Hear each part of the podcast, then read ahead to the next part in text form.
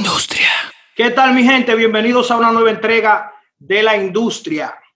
El día de hoy tenemos un invitado muy, muy especial, el doctor Johnny Tavares Capellán de la ciudad de Puerto Plata, República Dominicana, eh, neumólogo, especialista en este tema de los pulmones y que ha estado últimamente en los medios nacionales, ya que ha logrado grandes avances en lo, cual, en lo cual es el tratamiento eh, contra el coronavirus, con el COVID-19.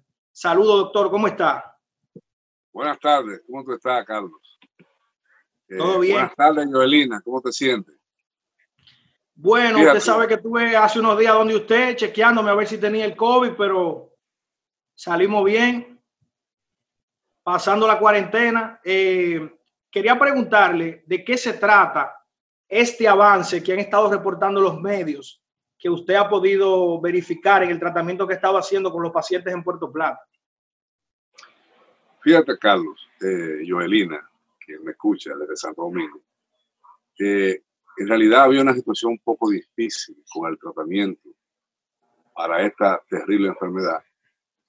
Pues eh, realmente los recursos en ese sentido eran muy limitados, eh, muy escasos medicamentos, y esos que eran escasos realmente que se agotaron en las farmacias, como todo el mundo sabe que estaban usando eh, la hidroxicloroquina en sus diferentes nombres comerciales que hay en, la República Dominicana y su nombre genérico. Entonces, eh, perdón, en combinación con la citromicina, ¿es correcto? Sí, en combinación con la citromicina. Entonces, eh, a raíz de una publicación que hicieron los australianos, una publicación de un estudio in vitro que ellos realizaron, donde le atribuían propiedades eh, a la ivermectina capaz de eliminar la réplica del virus. Entonces, el estudio nos llegó esa misma noche. Usted sabe que el mundo es una aldea hoy en día, ¿no? Y a nosotros nos encendió un bombillito y dije, bueno, pero si esto funciona in vitro, ¿por qué no usarlo en vivo con los pacientes? Porque es un medicamento que tiene dosis estandarizadas, es un medicamento conocido que se usa para otras enfermedades y que las dosis están establecidas. Es un medicamento seguro, aprobado por la, e, la FDA. Y como consecuencia de eso, ese, ese mismo día iniciamos el tratamiento eh, a algunos pacientes que, que estábamos manejando. Y la realidad es que la mejoría fue dramática algunos de ellos antes de las 24 horas. Una pregunta, doctor. ¿Eh? ¿Este medicamento es más abundante en el mercado entonces que los dos que usted mencionó primero, que era la, y, disculpe que no lo, no, el término no lo pronuncio bien, pero hidro, ¿cómo usted decía? ¿El hidro qué? ¿Y la citromicina? Hidroxicloroquina. Entonces, e, este es más abundante que, ese, que esos dos. Bueno, hasta ese momento era más abundante porque también la gente la ha acaparado, la ha acaparado el medicamento. Entonces eh, empezamos a usar el medicamento con mucha propiedad eh, y con éxito. Al cabo de unos días, cuando nos dimos cuenta de las bondades de la sustancia, entonces, y de la, y de, y de la respuesta que habían tenido los pacientes, hicimos una comunicación a nuestro colega de la Sociedad Dominicana de Neumología y Cirugía de Tórax contando, expresando nuestra experiencia con la finalidad de que algunos de ellos se interesaran también en usar el medicamento y lo empezaran a administrar a los pacientes que tuvieran en esas condiciones. Y bueno, a partir de ahí, usted sabe lo que ha ocurrido, hay mucha, muchos médicos usándolo. Hay Una pregunta, doctor, ¿cuándo fue esto? ¿Cuándo fue que usted empezó a utilizar ese tratamiento? Más o menos. Bueno, ya eso hace tres semanas aproximadamente. O sea que ya hemos podido ver muchos resultados en cuanto a lo que es la aplicación. Así es, así es. Y me imagino que ha recibido retroalimentación de otros neumólogos en otras partes del país y del mundo, me imagino. Así es, así es. Mucha gente se ha comunicado con nosotros de la experiencia que han acumulado y también con respuestas realmente muy favorables. Nosotros hicimos realmente estudios de imágenes a los pacientes antes de administrar el medicamento y después 72 o más horas después de haber administrado los medicamentos y viendo que realmente tenían una mejoría radiológica o tomográfica muy importante. De que el medicamento funciona. ¿usted tiene un estimado de más o menos cuántas personas usted ha visto eh, positivas de COVID-19? Y si solamente ha sido en la ciudad de Puerto Plata. Eso es un poquito más difícil de responder, porque tú sabes que ha habido una escasez para hacer las pruebas y muchos de estos pacientes han sido tratados sin tener la prueba, porque aquí constituye una, odisea realmente conseguir una prueba de coronavirus. Eh, de manera pues que lo que hemos hecho es manejar en los casos con la clínica, los signos clínicos eh, y síntomas, además de las imágenes radiológicas y tomográficas. Eso es lo que hemos hecho, que eso establece eh, más del 90% del diagnóstico o el 95%, porque ya una prueba lo que es una confirmación del diagnóstico, el diagnóstico de este clínico radiológico. Entiendo.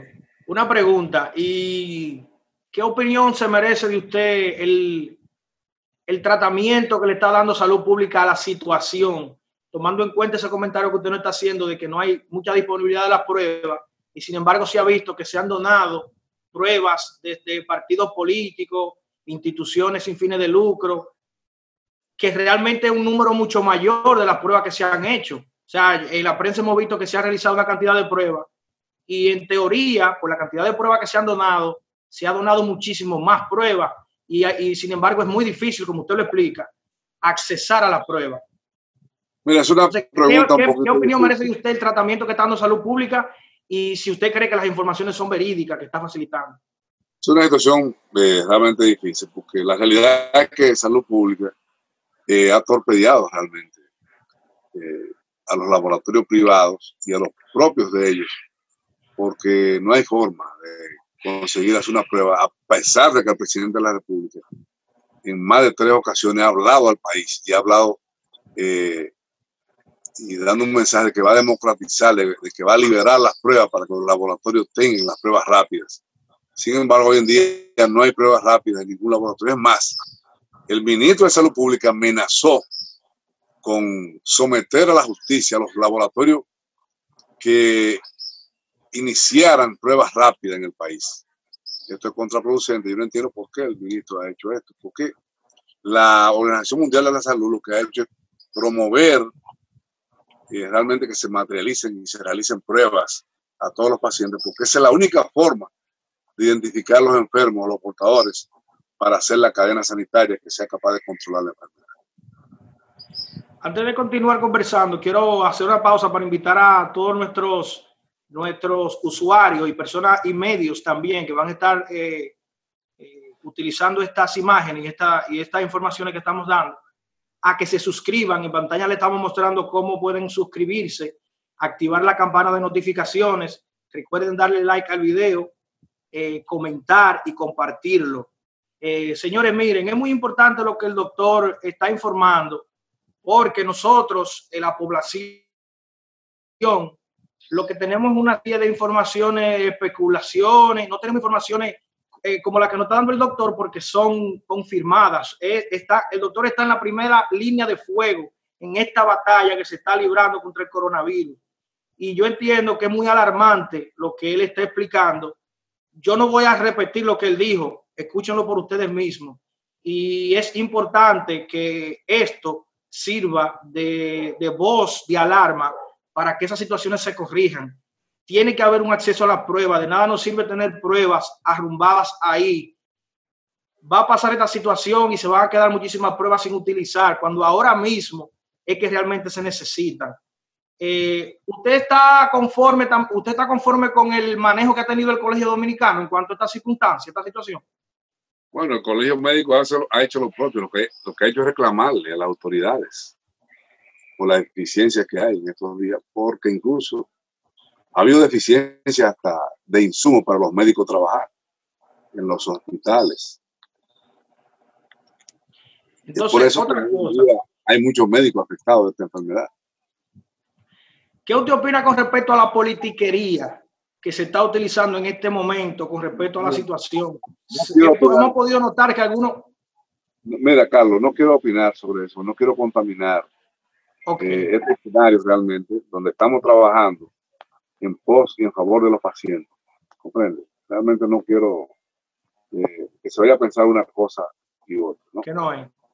Está bien, y entiendo que es muy prudente. Entonces, otra pregunta, ¿alguna otra, algún otro tratamiento o cuidado especial usted ha descubierto que puede servir para tratar el, el coronavirus? Por ejemplo, hemos escuchado algunos médicos explicando que si a los pacientes lo colocan boca abajo, eso puede tener eh, un, un, efecto positivo en cuanto a la respiración. ¿Eso, ¿Eso es cierto?